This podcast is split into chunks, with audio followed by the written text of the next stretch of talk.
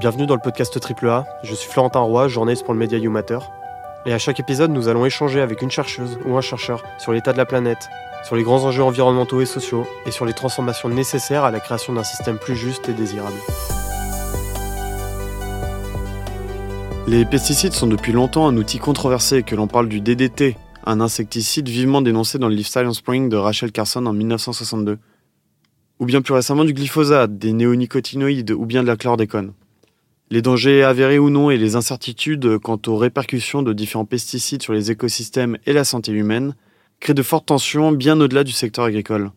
Malgré une littérature scientifique qui s'étoffe sur la menace que représentent les pesticides, et malgré les incertitudes encore existantes quant à leur usage, la production annuelle mondiale de pesticides continue de croître. Mais alors pourquoi continuons-nous d'utiliser les pesticides si l'on sait qu'ils sont dangereux? Quelles sont les répercussions de certains pesticides, comme les néonicotinoïdes, sur la biodiversité? Comment leur commercialisation est-elle régulée? Pour ce quatrième épisode, Youmatter invite Laure Mami, physicienne et directrice de recherche à l'Institut national de recherche pour l'agriculture, l'alimentation et l'environnement. Ses travaux portent sur l'étude et la modélisation du devenir des pesticides dans l'environnement. Elle a aussi récemment copiloté une expertise scientifique collective portant sur les impacts des produits phytopharmaceutiques sur la biodiversité et les services écosystémiques. L'actualité porte très souvent sur les contaminations de certains milieux par des pesticides qui ne sont parfois plus utilisés depuis des décennies. On sait que c'est un point de tension majeur entre un secteur agricole dépendant des pesticides et les antipesticides qui craignent justement les conséquences sur leur santé et celle des écosystèmes. Bonjour leur mamie. Bonjour. Tout d'abord, qu'est-ce qu'un pesticide et à quoi ça sert? Alors, un pesticide, c'est un produit qui sert à protéger des plantes ou des cultures euh, de l'agression de divers organismes nuisibles. Ils peuvent aussi être utilisés soit pour protéger ensuite les produits des récoltes ou bien euh, pour protéger les produits dans les locaux de stockage. Et en fait, ces pesticides regroupent euh, différents types de modes d'action.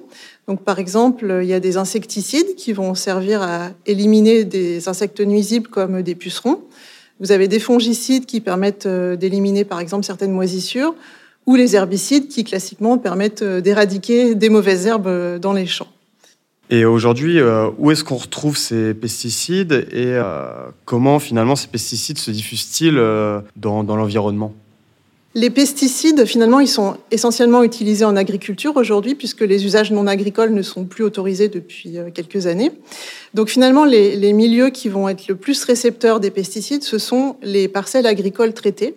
Et donc c'est là où on va retrouver les concentrations les plus importantes en pesticides dans les sols, dans les cours d'eau qui traversent euh, ces parcelles agricoles, également dans les masses d'air qui les surplombent. Mais finalement, plus on va s'éloigner de ces zones où les pesticides ont été appliqués, et plus les concentrations vont diminuer.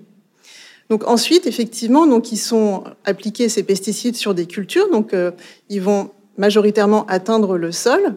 Et une fois qu'ils sont dans le sol, ils peuvent soit être transférés verticalement vers les nappes d'eau souterraines par des, processus de lixiviation ou de lessivage. Ils peuvent aussi être euh, transportés vers les cours d'eau adjacents, par exemple, par des phénomènes de ruissellement ou d'érosion. Et il y a également, pour certains euh, pesticides, en fonction de ses propriétés euh, physico-chimiques, possibilité qu'ils soient transférés vers l'atmosphère, euh, soit par de la volatilisation, soit s'il y a beaucoup de vent, ça peut entraîner le, pesticide vers l'atmosphère. Donc ça, c'est pour la contamination du milieu. Et puis ensuite, il y a aussi bien sûr la possibilité que les organismes qui vivent dans ces compartiments de l'environnement, donc le sol ou l'eau par exemple, soient exposés à des pesticides si les concentrations sont importantes ou, non importantes d'ailleurs. Et donc ces, organismes qui sont exposés, ils peuvent ensuite être eux-mêmes contaminés par les pesticides, soit par euh, via leur alimentation, soit euh, par euh, contact, par absorption cutanée, par exemple. Donc effectivement, les pesticides, ils sont appliqués dans une parcelle agricole, mais ils peuvent ensuite se diffuser dans d'autres compartiments de l'environnement. Ils peuvent impacter des organismes, mais aussi plus on s'éloigne de la zone d'application, plus la concentration diminue. Et donc, pourquoi on a tous ces débats finalement sur les pesticides? Quelles sont les raisons du fait qu'on en parle très souvent aujourd'hui?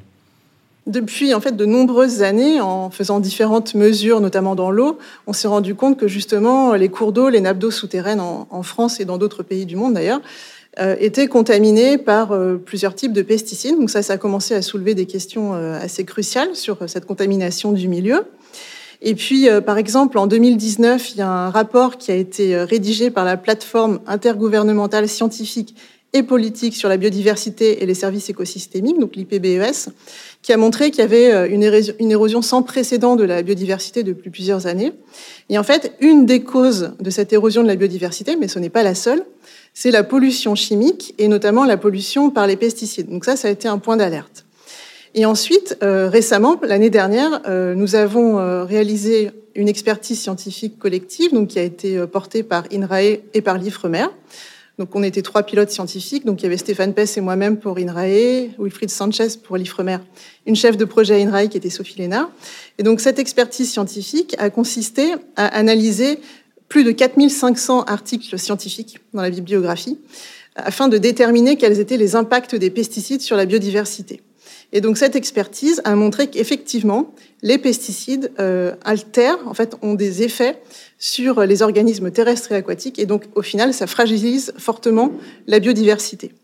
Et puis, bien sûr, euh, en 2021, il y a eu aussi, euh, dans un autre domaine, le rapport de l'INSERM qui a montré que les pesticides avaient des effets sur la santé humaine. Donc, en fait, il y a, ça, ce sont quelques exemples des, euh, des problèmes qui sont liés aux pesticides qui sont apparus depuis de nombreuses années. Et donc, logiquement, il y a beaucoup de débats sur euh, l'usage de ces produits. Vous avez dit que c'était une des raisons euh, de l'érosion de la biodiversité. Euh, quelles sont les autres raisons Alors, pour cette érosion de la biodiversité, il y a par exemple la destruction des habitats des, des, différents organismes qui sont dus soit à l'urbanisation croissante, soit à l'intensification agricole. Il y a aussi notamment le changement climatique. Donc, ça fait partie des autres causes de ce déclin de la biodiversité, mais il y en a euh, encore d'autres, mais qui sont peut-être euh, moins significatives. Pour bien comprendre le fonctionnement en fait des pesticides, c'est de choisir une molécule parce qu'on sait qu'il y en a beaucoup avec des effets tous différents, des influences différentes aussi sur la biodiversité. Pouvons-nous parler en fait d'un exemple précis, celui des néonicotinoïdes, qui sont surnommés les tueurs d'abeilles?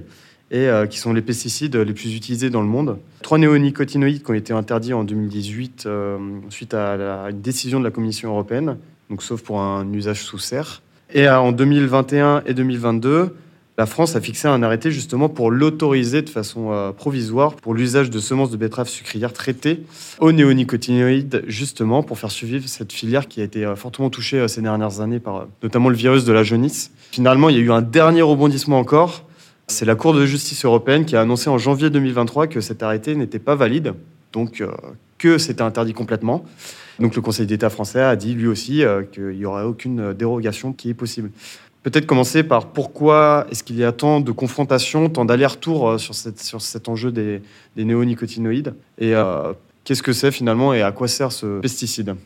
Alors, les néonicotinoïdes, c'est une famille de substances qui regroupe plusieurs substances. Donc, vous l'avez indiqué tout à l'heure, il y en a beaucoup qui ont été interdites récemment en Europe. Maintenant, elles sont plus ou moins toutes interdites. Et donc, les plus connues, c'est euh, par exemple le thiaméthoxam ou euh, l'imidacloprid, qui effectivement ont été euh, fortement mis en cause dans le déclin des abeilles. Donc ce sont des insecticides qui sont, comme vous l'avez rappelé, parmi les plus utilisés au monde et qui sont destinés à lutter contre différents ravageurs comme euh, des, chenilles phytophages, des cochenilles, euh, des pucerons, euh, des mouches, etc. Et donc ces, ces néonicotinoïdes ont la particularité de s'attaquer au système nerveux central des insectes. Ils ciblent en fait dans le cerveau des récepteurs, qui sont les récepteurs nicotiniques de l'acétylcholine, et qui vont provoquer la paralysie et la mort. Et un des inconvénients de ces substances, c'est que euh, c'est des substances systémiques, c'est-à-dire qu'elles sont souvent appliquées en agriculture en traitement de semences. Et donc, quand la plante pousse, le néonicotinoïde se retrouve dans toutes les parties de la plante. Donc, le feuillage, mais aussi le pollen et le nectar. Et donc, bien évidemment, si des insectes sont amenés à butiner ces fleurs, ils sont susceptibles de butiner du pollen qui est contaminé. Et donc, ce pollen contaminé va bien évidemment avoir des impacts sur, euh, ces insectes. Mais parce que cette méthode là, de le mettre directement euh, au niveau de la graine, en fait, c'est euh, quel est l'avantage en fait par rapport à un épandage traditionnel, on va dire, sur les cultures?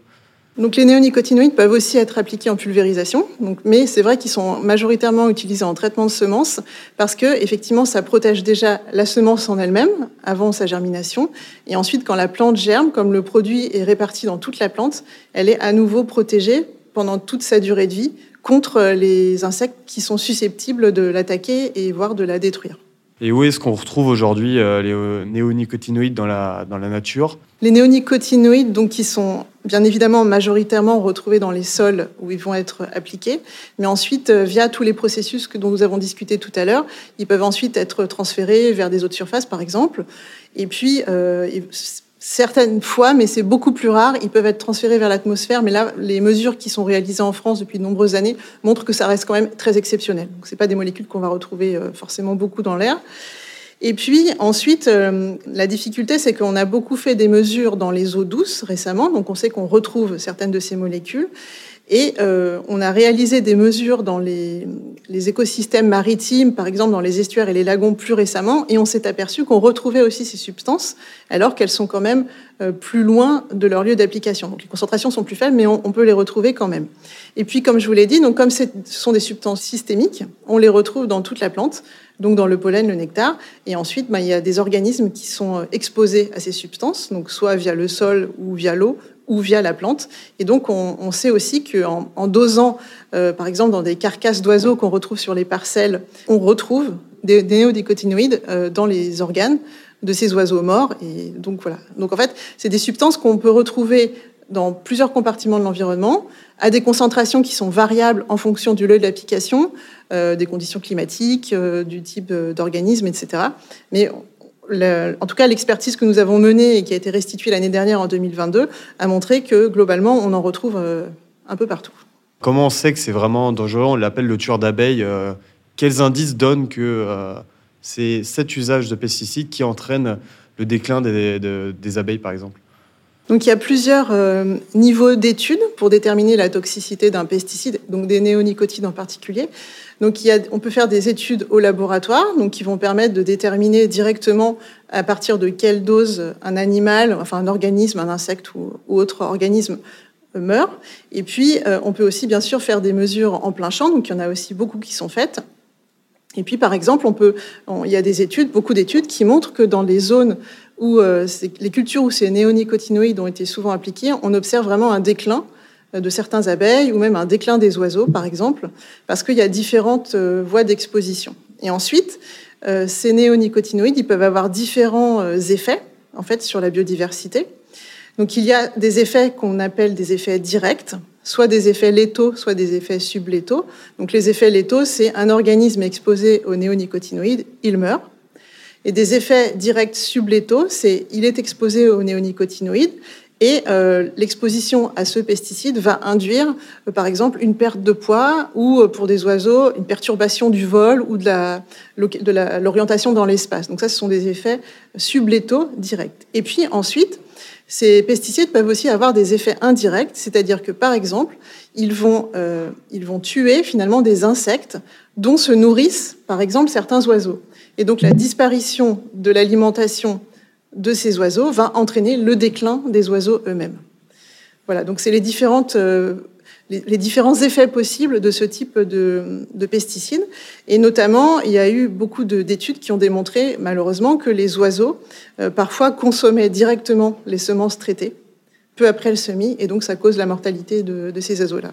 Donc finalement, il y a autant des études en laboratoire qui permettent de caractériser de façon assez précise la toxicité, donc à partir de quelle dose il y aura de la mortalité, ou à partir de quelle dose il va y avoir une modification de comportement.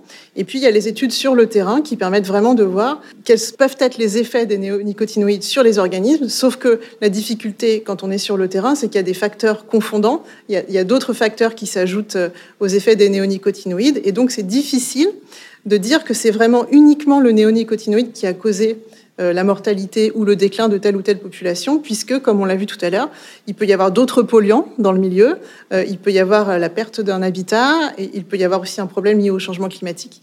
Donc sur le terrain, c'est un petit peu plus difficile de, de déterminer quelle est la part exacte du néonicotinoïde dans euh, les effets négatifs observés, mais on peut quand même, bien évidemment, en déduire qu'ils font partie des causes de ces effets. Oui, c'est un effet assez connu, en fait, Lorsqu'on parle de pesticides, c'est euh, la, notion d'effet cocktail. En effet, donc euh, bien sûr, quand un pesticide est appliqué euh, sur une parcelle, il n'est jamais le seul. Donc, on sait bien que pour protéger une culture, les agriculteurs sont souvent obligés d'utiliser différents types de pesticides. Donc, par exemple, un herbicide pour désherber la parcelle, puis ensuite un fongicide parce que le climat est humide et donc les moisissures se développent. Et donc, bien évidemment, dans cette parcelle-là, et même dans l'environnement en général, on retrouve un ensemble de pesticides. Et puis, il y a tous ceux qui ont été utilisés récemment, et il y a tous ceux aussi qui ont été utilisés par le passé, dont certains peuvent être persistants dans l'environnement. Donc, dans l'environnement, en fait, il y a toujours un ensemble de pesticides, plus, bien évidemment, un ensemble d'autres contaminants possibles. Tout dépend du lieu dans lequel on fait la mesure. Mais il peut y avoir bien sûr des pesticides combinés à des médicaments vétérinaires ou, d'autres types de polluants, des microplastiques dont on parle beaucoup. Et donc tout ça se combine et euh, évidemment ça aggrave. Il peut y avoir des effets vraiment synergiques qui vont aggraver euh, les effets qu'on va observer ensuite sur les différents organismes. Et au niveau des, caractéristiques euh, des néonicotinoïdes, est-ce qu'on sait combien de temps ils restent dans, dans l'environnement, s'ils se diffusent très vite, lentement? Donc, en tout cas, en France et en agriculture, il y a cinq molécules qui sont principalement utilisées, enfin, qui étaient principalement utilisées euh, pour traiter les cultures. Et en fait, parmi ces cinq molécules, il y en a qui sont très peu persistantes et d'autres qui sont très persistantes et qui peuvent vraiment rester plusieurs années dans l'environnement. Donc, c'est bien sûr celles-là qui vont être le plus problématiques d'un point de vue de la contamination de l'environnement. Ensuite, il y a une autre euh, difficulté, c'est que euh, certaines de ces molécules vont se dégrader au cours du temps. Donc ça, c'est plutôt positif parce que ça veut dire qu'elles peuvent disparaître de l'environnement.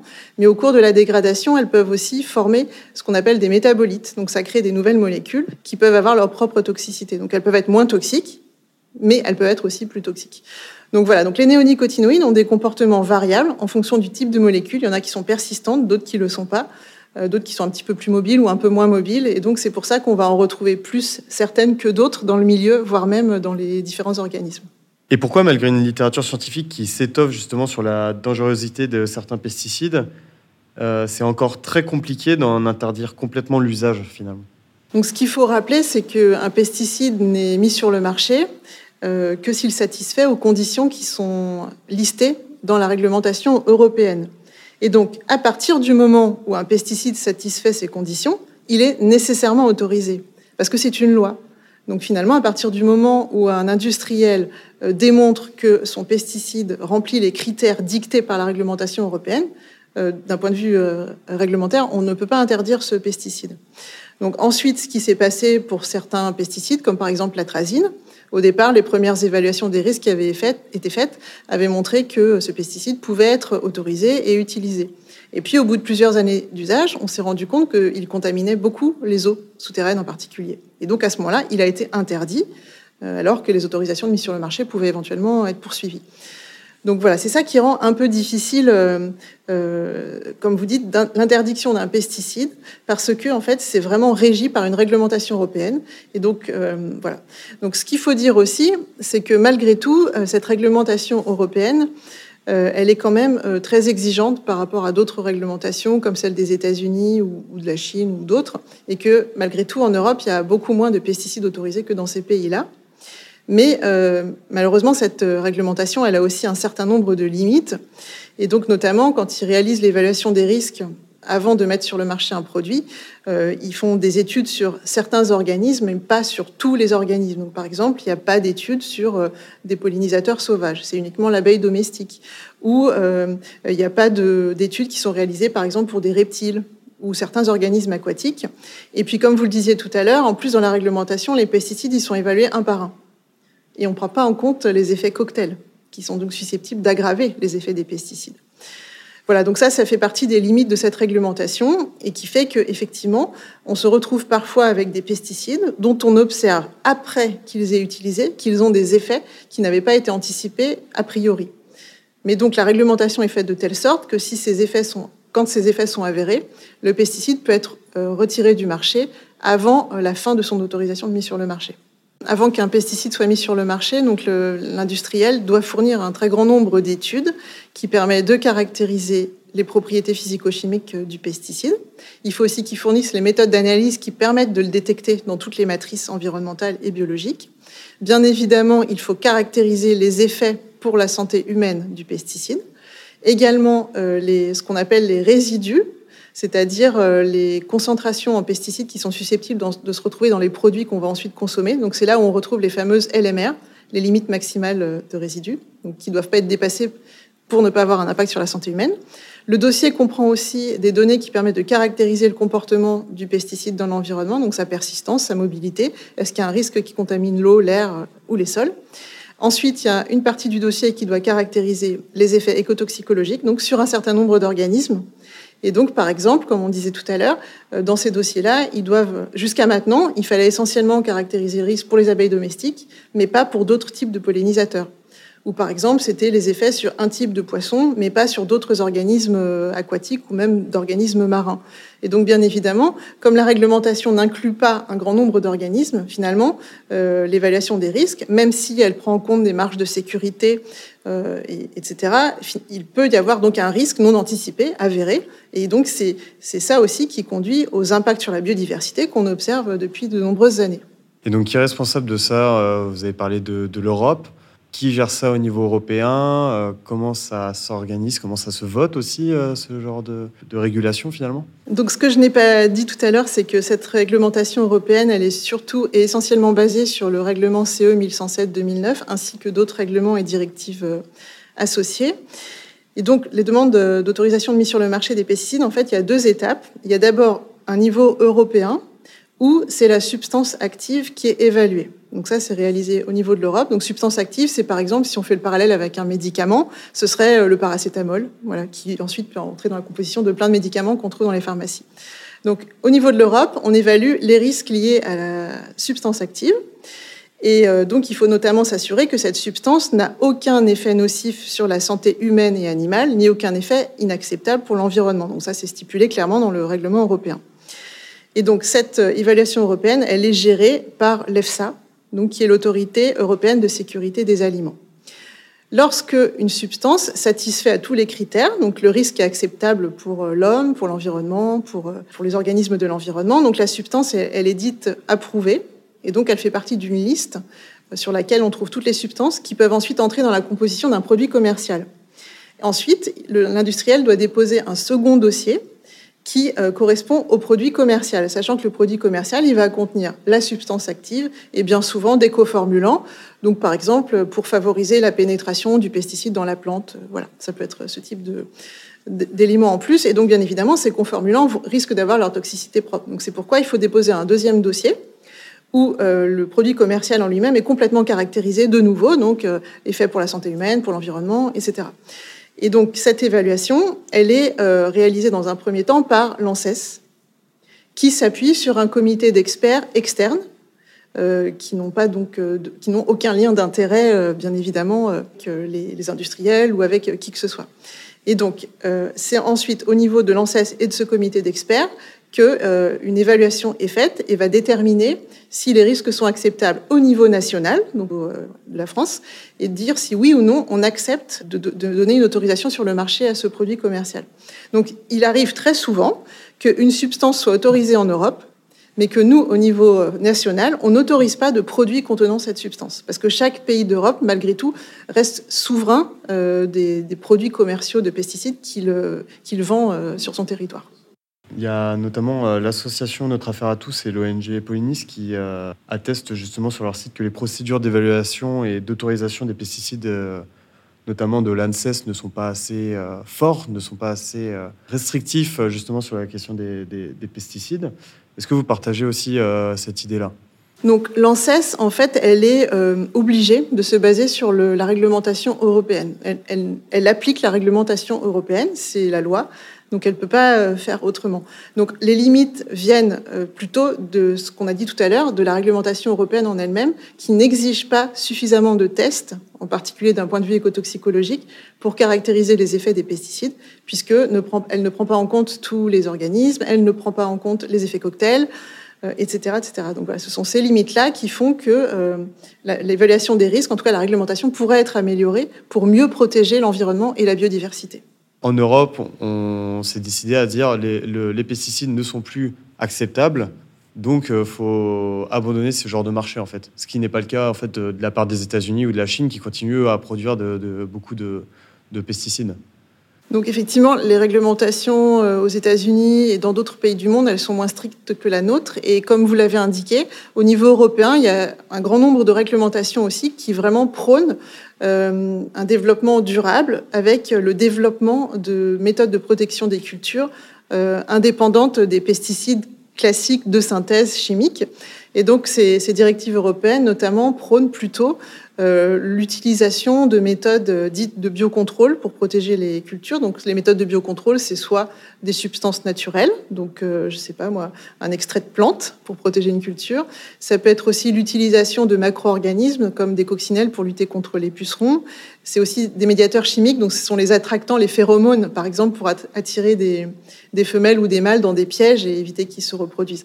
Donc l'Europe, elle prône effectivement le, le développement de ce type de méthode de protection des cultures pour essayer de limiter autant que possible l'usage des pesticides de synthèse et donc protéger aussi bien la santé humaine que l'environnement.